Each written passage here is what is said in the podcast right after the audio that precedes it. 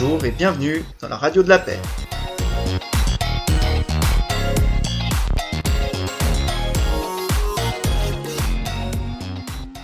Pour cette deuxième émission de la radio de la paix, mon équipe de chroniqueurs s'agrandira encore un peu plus. Nous accueillerons d'abord Noam qui nous emmènera à la découverte de l'Everest dans la chronique Le saviez-vous?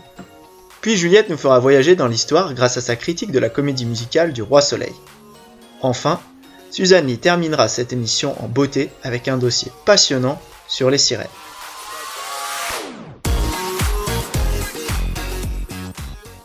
Bonjour, c'est Noam. Et pour la chronique Le saviez-vous, je vais vous parler de l'Everest. Le saviez-vous? L'Everest est le plus haut sommet du monde. Son altitude est de 8848 mètres. C'est une montagne située dans la chaîne de l'Himalaya, à la frontière entre le Népal et la Chine au Tibet. Chaque année, plusieurs alpinistes essayent de gravir le sommet, aidés par des porteurs qu'on appelle Sherpas. Pour les Sherpas, l'Everest est une montagne sacrée. C'est très difficile de gravir l'Everest à cause des conditions climatiques extrêmes. Il fait très froid et il n'y a pas beaucoup d'oxygène. C'est pour ça que beaucoup d'alpinistes n'y arrivent pas. Ils se blessent et parfois meurent. Il existe une légende qui raconte qu'un abominable homme des neiges, appelé le Yeti, habiterait dans l'Himalaya sur l'Everest. On a même découvert des empreintes de pas. Mais qui sait? Je devrais peut-être aller vérifier moi-même. Eh oui, qui sait? En tout cas, Noël, si tu résous ce mystère, fais-nous signe. Sans plus de transition, passons maintenant à la critique de la semaine présentée par Juliette. Bonjour, c'est Juliette. Aujourd'hui, je vais vous parler d'un spectacle créé en 2005 qui s'appelle Le Roi Soleil. Ce spectacle est une comédie musicale, c'est-à-dire que les acteurs jouent leur rôle tout en dansant et en chantant. Il a eu un succès énorme puisqu'il a été joué pendant deux ans en France, en Belgique et en Suisse.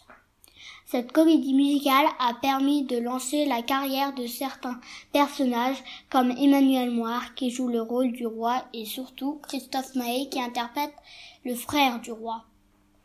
Elle est mise en scène et chorégraphiée par Kamel Wally et produite par Dovatia et Albert Cohen. Dans ce spectacle, la vie du roi de France, Louis XIV dit le roi Soleil, est mise en scène. L'histoire nous montre les différents amours que le roi a eus durant une partie de sa vie, notamment avec Marie Mancini, Madame de Montespan et Madame de Maintenon. Le spectacle commence par une révolte du peuple menée par le duc de Beaufort, qui est le cousin du roi. Cette révolte nous amène ensuite au couronnement du roi, puis nous assistons doucement à son évolution jusqu'à devenir le roi soleil. J'ai adoré les chansons qui sont accompagnées de danses très rythmées et originales, comme par exemple lorsque des danseurs font une chorégraphie dans des grandes bulles transparentes ou lorsqu'ils marchent sur des échasses. J'ai aussi beaucoup aimé les costumes qui mélangent le style de l'époque et le style moderne.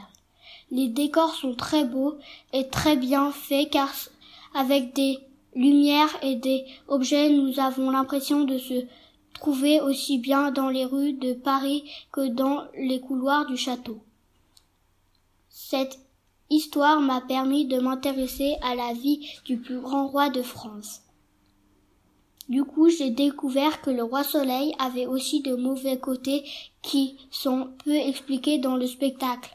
En effet, il a dépensé l'argent de la France dans la construction du château de Versailles ou en organisant de grandes fêtes alors que le peuple mourait de faim. Cela reste quand même un de mes spectacles musicaux préférés. En espérant vous avoir donné l'envie de regarder le DVD ou d'écouter le CD, je vous remercie pour votre attention. Merci à toi Juliette pour cette belle analyse. Enchaînons sans plus attendre par le dossier de Suzanne Lee sur les mystérieuses sirènes. Bonjour Aujourd'hui j'aimerais vous parler pour l'émission radio des sirènes, les sirènes. Leur origine, leur légende et leur actualité. À l'origine, dans les mythes grecs, les sirènes sont mi-femmes, mi-oiseaux et sont méchantes. À l'origine, elles sont trois. Une qui tient une lyre, une qui chante et une qui joue de la flûte. Pourtant, dans l'histoire que nous connaissons le mieux, les sirènes sont mi-femmes, mi-poissons. En fait, ce sont les mythes du nord de l'Europe que nous avons le plus en tête. Pour tout vous dire, les sirènes sont des créatures qui peuplent les mers et les océans du monde. Dotées d'un visage et d'un buste de femme, leur corps se termine non pas par des jambes, mais par une queue de poisson. Réputées aussi belles que dangereuses, les sirènes sont célèbres pour leurs chansons fatales pour les marins. Aujourd'hui, on les voit gentilles et on peut les retrouver dans plein d'histoires modernes. Par exemple, dans la série H2O ou les sirènes de Mako. Vous devez aussi connaître, je pense, la petite sirène, un grand classique, qui vient du livre de l'écrivain Andersen. Merci pour votre écoute, et peut-être qu'un jour en se baignant, il sera possible d'avoir une pour de vrai.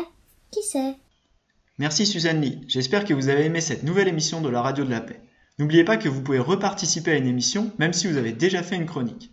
En attendant, je vous souhaite une bonne semaine à tous et à très bientôt.